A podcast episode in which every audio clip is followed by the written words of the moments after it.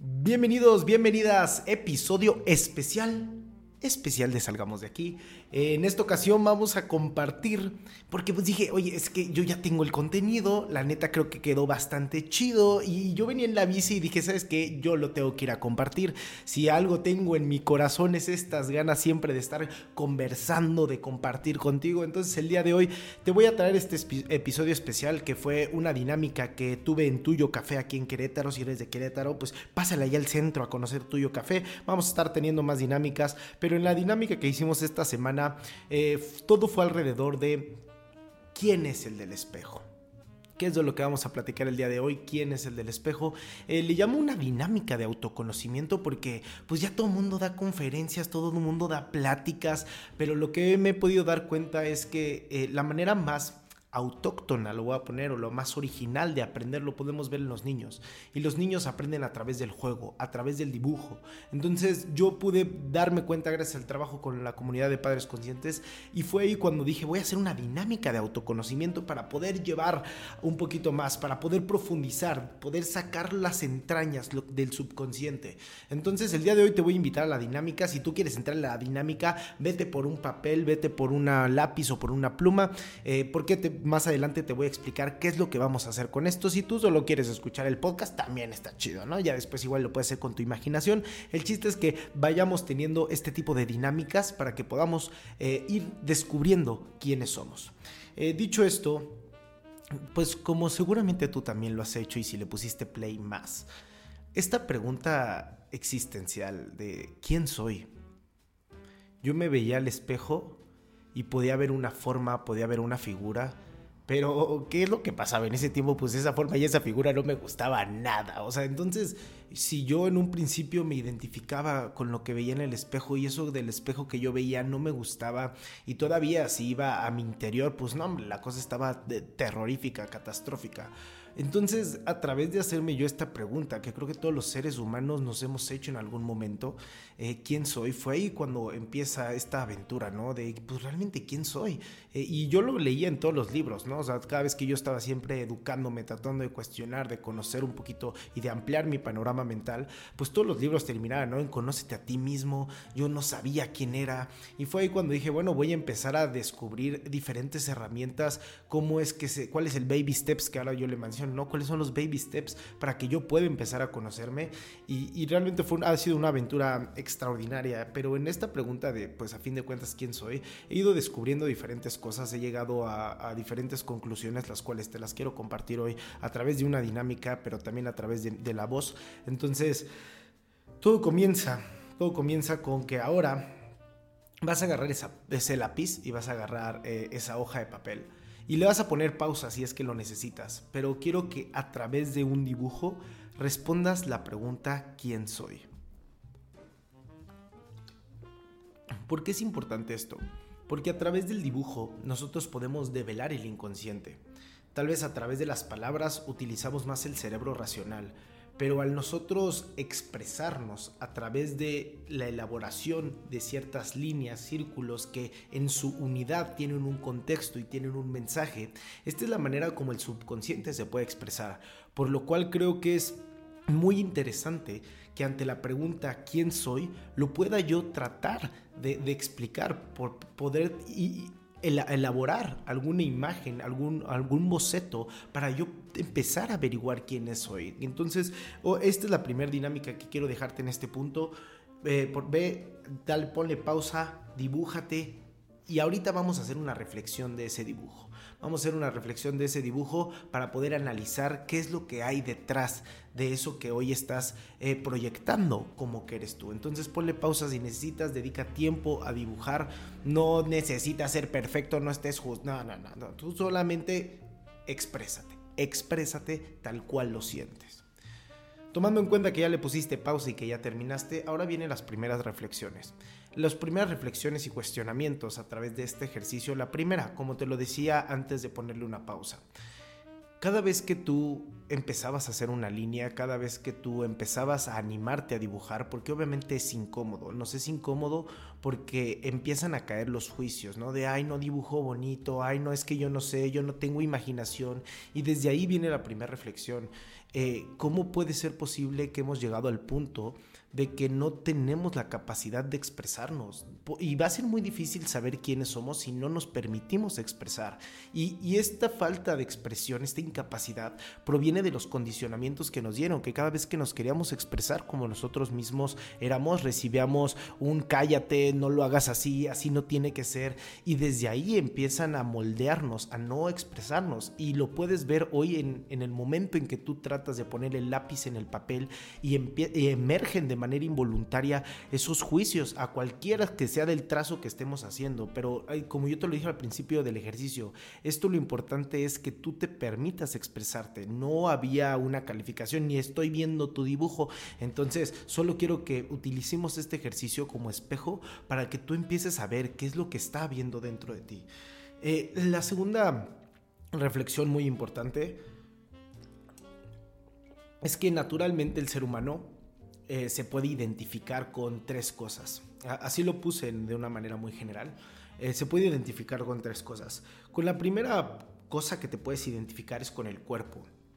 Que obviamente cuando tú te ves al espejo, lo que ves es la forma física, eh, lo que puedes palpar, lo que puedes tocar, porque cuando nosotros nos identificamos con el cuerpo, estamos identificados con mi parte material, con esta parte de la materia, con el pedazo de carne. La mayoría de mi vida seguramente está siendo interpretada desde mis cinco sentidos, porque para yo poder obtener información de la realidad de lo que está sucediendo, yo utilizo mis sentidos para poder tocar, oler y recibir información en el momento que yo interactúo. Si yo estoy sobreidentificado con la materia, voy a necesitar más materia. Materia necesita más materia para poder percibir su valor.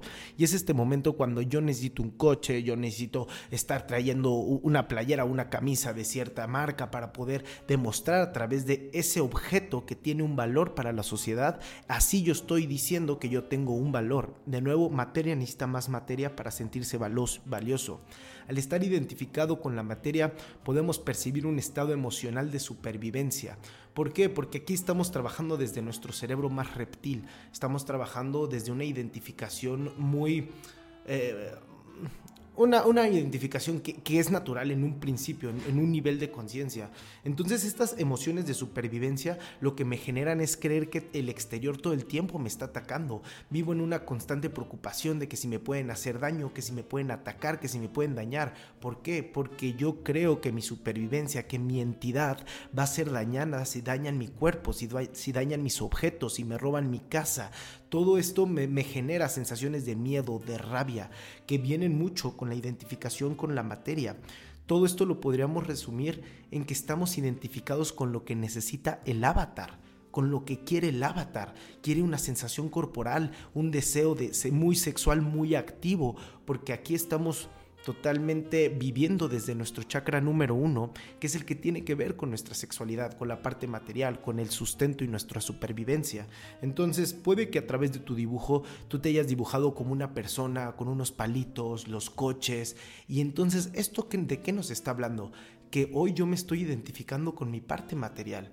No es bueno, no es malo, no es ninguno, únicamente es un resultado de lo que está emergiendo de nuestro subconsciente. Otra de las últimas características que te voy a dar si es que estás identificado con el cuerpo es las personas que dicen yo soy la diabetes, yo soy... Y fíjate cómo puede, nos identificamos con este dolor corporal, por ende nos estamos identificando con el cuerpo. Entonces son este tipo de ejemplos que te quiero dar de qué es lo que puedes eh, ver durante tu vida para saber si te estás identificando con la materia o también puede ser que te estés identificando con este segundo punto, que es la mente. Eh, cuando nos identificamos con la mente, en el primer punto nos identificamos con lo que sensorialmente quiere percibir el avatar. Ahora nos vamos a identificar con lo que está pensando el avatar. Voy a vivir mucho desde la memoria. Creo que hoy en día una vez que pirámide de Maslow, una vez que se sacian las primeras necesidades de los humanos, que es las necesidades físicas, hoy vivimos en unas sociedades opulentas, que nuestras necesidades más básicas prácticamente podríamos decir que ya están saciadas. Entonces elevamos en pirámide de Maslow a las siguientes necesidades, a las necesidades emocionales, a las necesidades afectivas. Ante esto vamos a vivir mucho más desde la mente. En la mente vivimos a través de la memoria, de los recuerdos, de las vivencias que tuve en mi pasado, pero también podemos encontrar esto que hoy vemos en la sociedad, demasiada ansiedad, demasiada depresión, porque la mente lo único que hace es vivir en un tiempo psicológico. Va a vivir en el pasado o va a vivir todo el tiempo en el futuro. Futuro ansiedad, pasado depresión. Y como yo estoy totalmente identificado con mis procesos de pensamientos, con todos los pensamientos y las ideas que emergen dentro de mi mente de manera involuntaria, y todas estas ideas me tienen en el tiempo psicológico, alejándome de lo único real que es el presente, pues claro que voy a llegar a percibir ese tipo de emociones porque mi cuerpo físico va a manifestar todo lo que mi mente esté imaginando. Entonces, si yo estoy imaginando el peor escenario posible, corporalmente yo lo estoy percibiendo. Y es ahí cuando podemos ver la ansiedad o la depresión. De igual manera, cuando estamos muy identificados con con la mente, nos dejamos llevar por las estructuras sociales.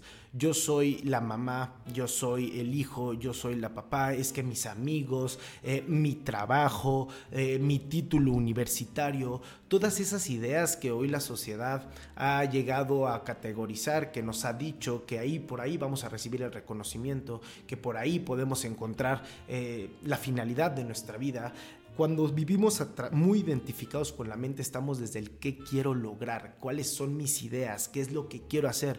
De nuevo, nada es bueno, nada es malo, solo todo es un resultado de con qué nos estamos identificando porque naturalmente así es como funcionan las cosas. El ser se tiene que identificar con algo en un principio. Primero se identifica con la forma, con lo que ve, con lo tangible. Posteriormente pasa a este mundo un poco más intangible, que es la parte de la mente, de las ideas, pero aún así busca ver eh, la materialización de sus ideas eh, en el exterior. ¿En, qué? Identificándose con los títulos, con las personas, con sus amigos, con lo, que quiere hacer, con su profesión, eh, muy enfocado con lo que quiero hacer.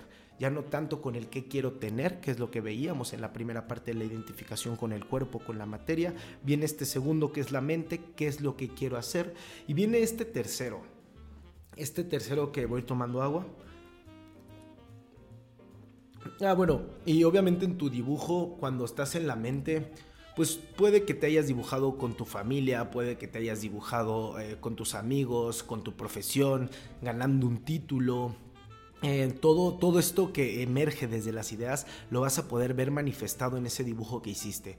Puede ser de nuevo que te identifiques con el personaje, con los palitos que dibujaste, o puede ser que este personaje de palitos ya tiene un título, ya tiene una familia. Estoy mucho más identificado ahí con la mente que en contraste, como te lo mencionaba en un principio, con el cuerpo. Vamos con esta tercera, que es el alma, es la, la energía, es el ser nuestra conciencia, vibración, frecuencia, presencia, integridad, plenitud. Cuando nosotros vamos escalando eh, niveles de, de desidentificación, pasamos de lo más grueso, de lo más saturado a lo más sutil. Pasamos de la materia a la energía. Entonces, si en tu dibujo tú colocaste algo amorfo, algo diferente a unos palitos, un circulito y unos ojos, esto me puede llegar a dar indicios de que hay una mayor identificación con tu alma, con tu energía, con tu ser Inclusive si tú te expresaste a ti mismo a través de tu naturaleza, ya sea que hayas pintado un animal, eh, también eso me está hablando, naturaleza, divinidad, viene con esta esencia de la vida, ya no es tanto con la materia, ya no es tanto con lo denso, pero tampoco es con la mente, con la identificación con las ideas, sino viene de algo mucho más profundo, de algo mucho más sutil, eh, que es lo que nos podemos encontrar también en este punto y es muy importante no identificarnos demasiado con nuestra energía. ¿Por qué? Porque aquí es donde cae el ego espiritual. Mm, hoy ya lo veo como una prueba evolutiva en nuestra constante evolución de conciencia. Porque en los acompañamientos, cuando puedo acompañar a las personas a que mejoren en sus vidas a través de trabajarse, eh, llega un punto que sienten que ya trabajaron mucho, que ya están por arriba del promedio, que ya tienen un nivel de conciencia, ya pueden ver ciertas cosas que antes no veían.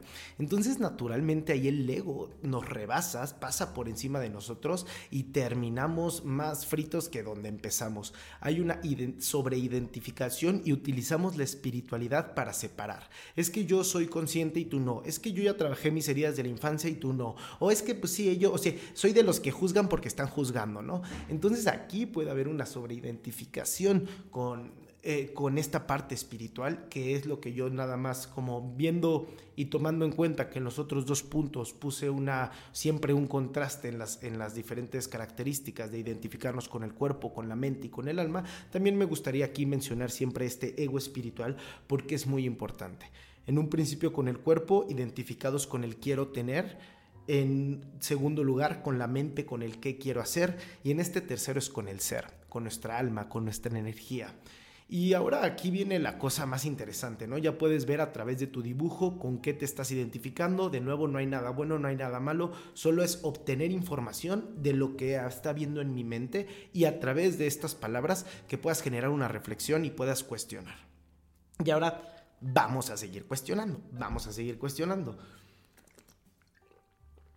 Porque a través de estas palabras pueden emerger estos, estos cuestionamientos. Yo soy mi cuerpo. Yo soy este pedazo de carne. Yo únicamente estoy limitado a mi piel, a mis ojos. ¿Y qué pasa si mi físico no me gusta? Pero también yo no elegí mi color de piel, yo no elegí mi, cabello, yo no elegí mi color de ojos. ¿Por qué habría de, de, identificarme con algo que yo no elegí, que no es mío? Claro, entra el punto de la aceptación de lo que me tocó, pero es que si me tocó y yo no lo elegí, entonces ¿por qué sería yo? Creo que es evidente que no solo somos esta parte carnal, es evidente que no solo somos el simio. Eh, diría bien el libro de Yuval Noah, de simio a Dios. ¿Por qué? Porque a fin de cuentas somos esta dualidad también. Existe esta dualidad. Vivimos en un mundo dual, regresando a la por qué, no es, por qué es importante no sobreidentificarse en la espiritualidad, porque vivimos en un mundo dual.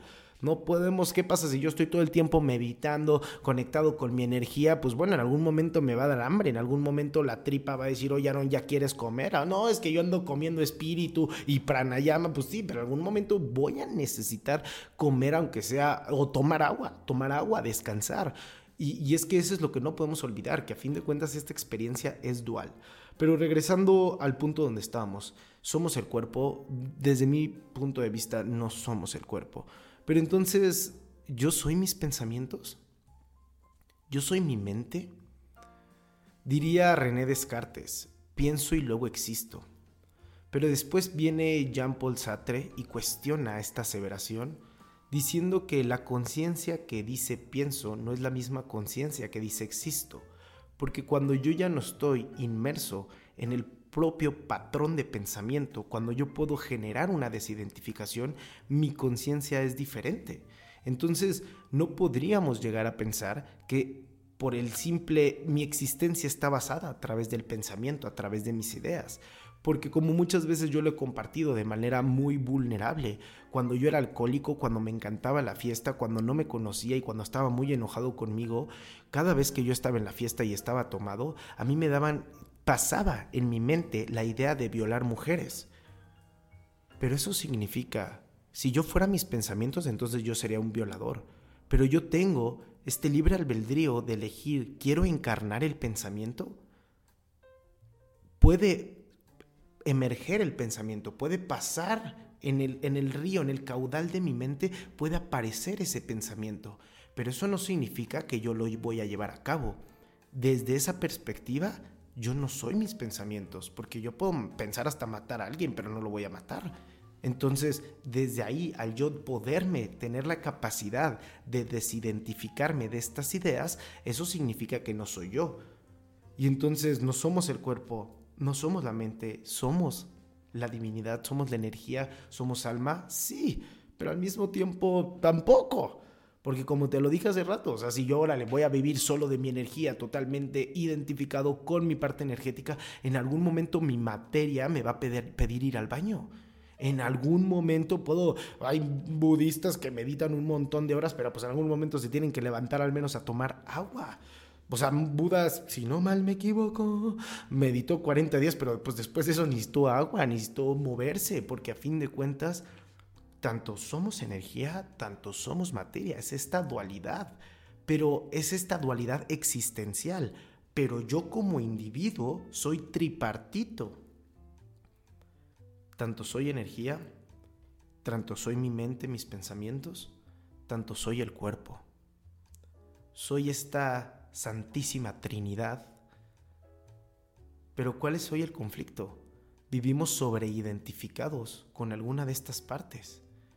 Igual y dedico demasiado tiempo a mi trabajo, al dinero, al conseguir, al tener. O como lo hemos mencionado en el ego espiritual, demasiado tiempo iluminándome, eh, meditando, pero no está viendo un equilibrio en estas tres partes.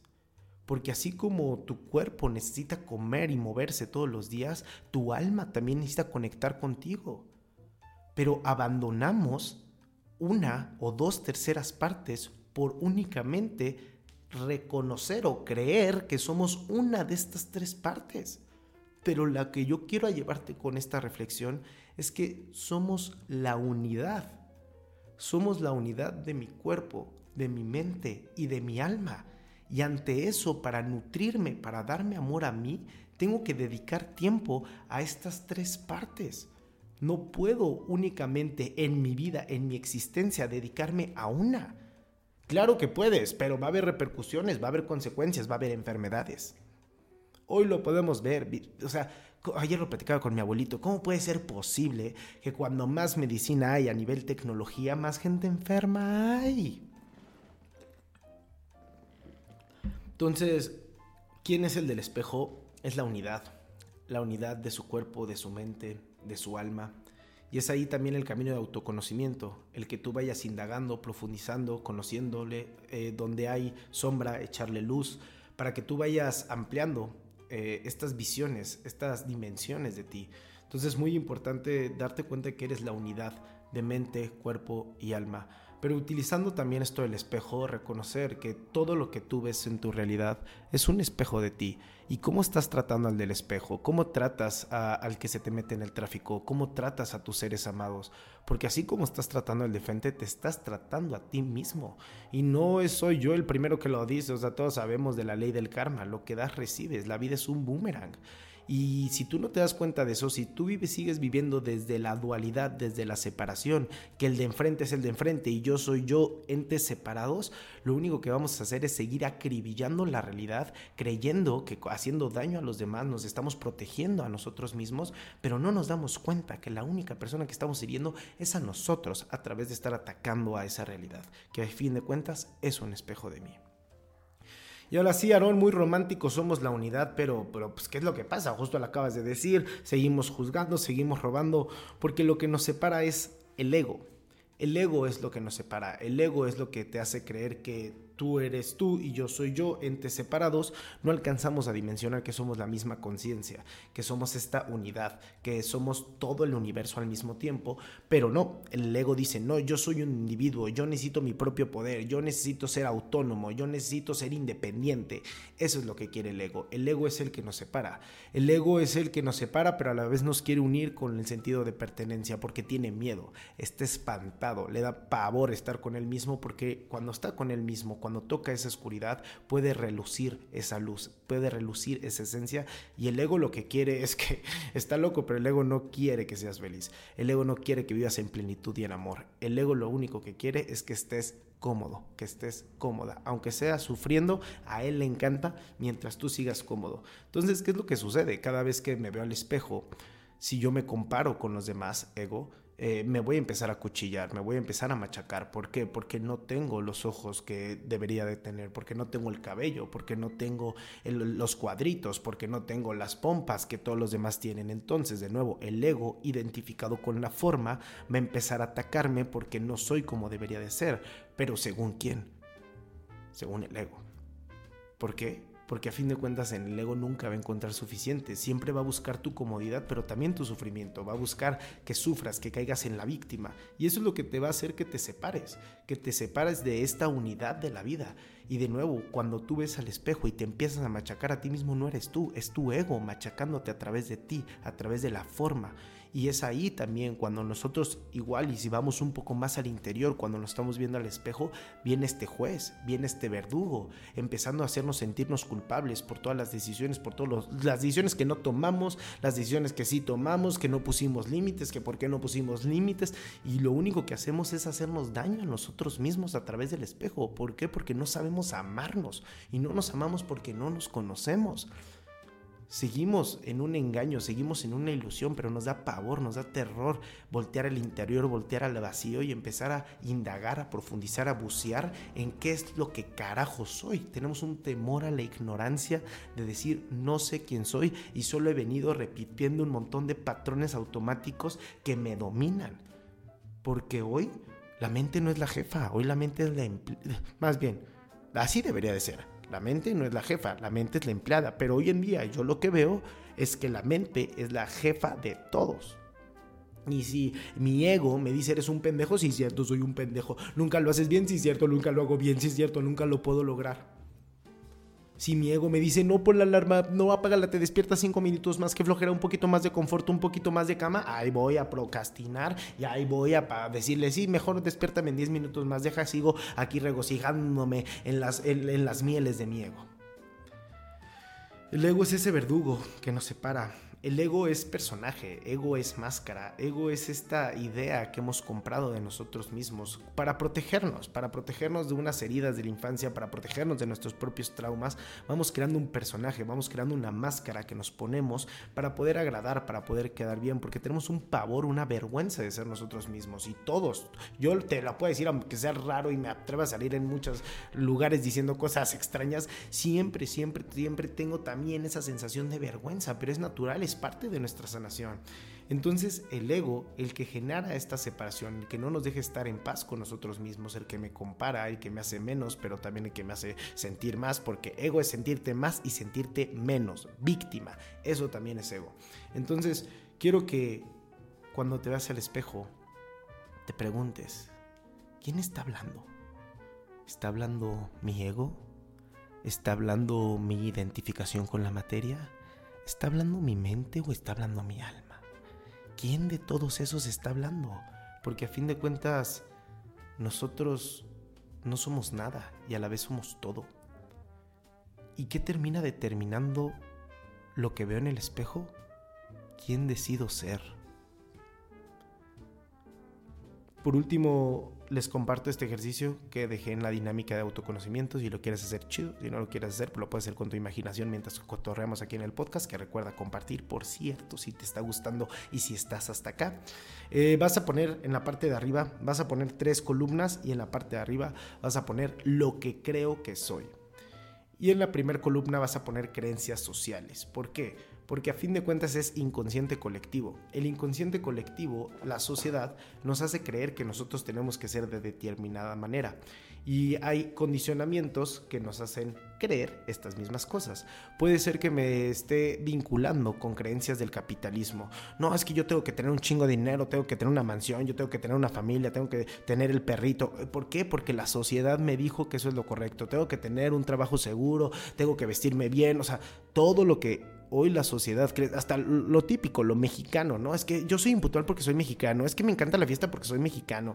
O sea, creo, si tú eres de otro país, que seguro en tu país hay ciertas creencias que pues solo por haber nacido en un territorio nacional sin importar tu ser, ya vas a adoptar esos comportamientos porque sí, como naciste en este lugar, a fuerzas vas a tener estos comportamientos. Y pues bueno, creo que eso es muy fácil de cuestionar. Entonces, en primera instancia te voy a pedir que por favor pongas en la primera columna creencias sociales. ¿Con qué hoy te puedes reconocer y aceptar que te has sobreidentificado, que la sociedad te ha dicho que tienes que ser? Y como te lo ha dicho, te lo ha impuesto y te lo ha metido hasta lo más profundo de ti, hoy te puedes dar cuenta y reconocer que has caído también en estas conductas. Es sinceridad con nosotros mismos, no es nada bueno, no es nada malo, es un autoanálisis esto que estamos haciendo.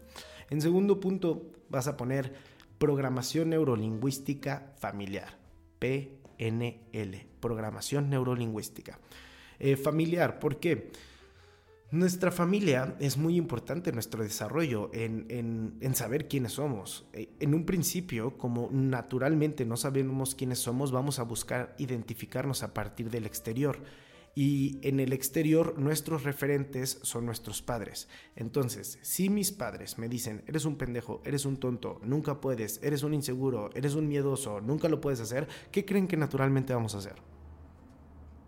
Identificarnos con esto porque si las personas que me aman, si las personas que me engendraron, si las que son los que me cuidan, me están diciendo que soy así, yo compro el comportamiento, lo mamo, lo adquiero, lo absorbo de manera inconsciente. Y entonces hoy en mi vida, hoy estoy repitiendo situaciones de manera inconsciente para yo seguirme reafirmando la creencia que soy lo que mi mamá me dijo, lo que mi papá me dijo. Ay, mi mamá cómo tenía razón. Ay, mi papá cómo tenía razón. Pues sí, porque sigo repitiendo una programación que ellos instalaron de manera inconsciente en mi inconsciente y yo como diría Carl Gustav Jung, hasta que no hagas consciente el inconsciente, hermano, hermana, estás perdido. Eso fue mi estilo. Pero bueno, seguro te la sabes cómo debe de ir. Pero ya regresando un poco a la seriedad, eh, también, ¿qué es lo que pasa? Lo, explicándolo, viéndolo de un poquito una parte más como biológica, anatómica, eh, las ideas parten a través de la sinapsis. La sinapsis es la conexión de las neuronas. Entonces, imagínate esto. Imagínate eh, que estamos en un terreno donde hay nieve. Entonces, cuando tú caminas de punto A a punto B, cada vez que caminas, la nieve va a ir bajando. ¿Por qué? Porque ya pasaste. Tu peso hizo un contrapeso contra la nieve y se hundió. Entonces, ahora imagínate, si, baja, si pasas la primera vez de punto A a punto B, la nieve va a bajar cierta altura. Pero si tú pasas 500 veces, ¿qué tan profunda va a ser, va a ser ese, ese trayecto? ¿Qué tan profundo va a ser este camino que tú generaste de estar pase y pase y pase por el mismo lugar? Y entonces es lo mismo que pasa con la sinapsis cerebral.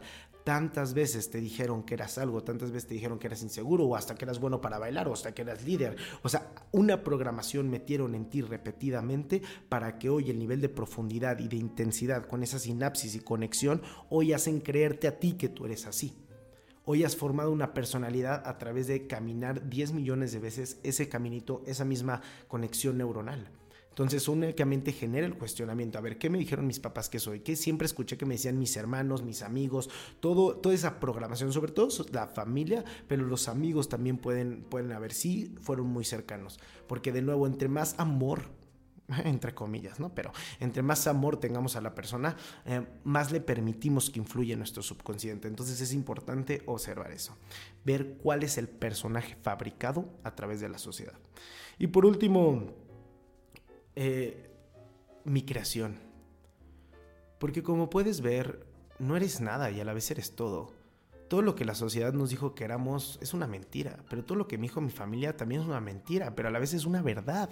O sea, ¿qué es verdad y qué es mentira? Todo es otra perspectiva. Este, pero a fin de cuentas todo termina siendo una narrativa interna, todo termina siendo un sistema de creencias. Y entonces es aquí lo más importante del podcast, que qué bueno que te quedaste. Lo importante, la pregunta que realmente cambia no es quién soy. La pregunta importante es quién quiero ser. Porque desde diferentes perspectivas, desde diferentes formas de ver, desde diferentes ópticas, tú puedes ser materia, puedes ser tu mente, puedes ser energía, Puede ser el güey capitalista, puede ser el hombre machista, puede ser la mujer sumisa, puede ser el güey cool, buena onda, todos los arquetipos sociales que nos han puesto. Puede ser lo que tú quieras. ¿Realmente eso eres tú? Esa es la pregunta. Y es que entonces vuelvo a eso. ¿Quién, quién soy yo? Pues es quien quiera ser tú lo tienes que elegir. No es así como que, ¡ay, pum! Ya me iluminé, ya sé quién soy, ja, tengo que ir a hacer esto. No, es una constante incertidumbre de ir averiguando, justo lo hablamos en la dinámica, que pasamos del autoconocimiento al autodescubrimiento. Todo lo que ahorita hice previamente es autoconocimiento. Pero cuando llegamos a este punto de desidentificarnos de todo, de no ponernos etiquetas, llegamos a este, este punto de la conciencia donde viene el autodescubrimiento a través de mis acciones, a través de mis nuevos comportamientos, de estas nuevas ideas, empezar a averiguar quién soy, a través de lo que me gusta, lo que y sobre todo lo que no me gusta. Lo que voy descartando, quitando del camino, pruebo, mm, esto no es para mí, suelto. Y a través de eso vamos nosotros autodescubriéndonos. Entonces, lo importante no es quién soy. Lo importante es quién quiero ser. Espero que te haya gustado. Recuerda que si esto te gustó en podcast, imagínate en una dinámica tú y yo en vivo y hablando de tú y yo. La próxima vez te puedo ver en tuyo, café, que es donde voy a estar haciendo estas dinámicas. Ya después... Eh, Haré siempre cosas novedosas con la finalidad de que tú te puedas seguir conociendo, con la finalidad de que pueda llegar alguna pregunta, alguna palabra para tu interior y que te expandas en el conocimiento en ti. Muchísimas gracias por acompañarme al podcast especial, el podcast especial del día de hoy. Entonces, eh, recuerda compartirlo si te gustó, recuerda seguirme, Alien Lizárraga, si crees que estuvo chidísimo, pon así de, brother, te rifaste, pues porque eso me ayuda. O sea, si un brother ve que, oh, güey, este güey puso eso, pues eso me ayuda a mí. Entonces, Ay, ayúdenme, ayúdenme, échenme la mano. Hoy, hoy acepto, aperturo. Brinco mi herida de rechazo, mi ego diciendo yo quiero independencia, yo puedo solo. No, yo necesito ayuda, así que por favor échenme la mano compartiendo este contenido, recomendándolo. Muchísimas gracias y recuerda todos los episodios con la misión de que tú y yo salgamos de aquí. Gracias.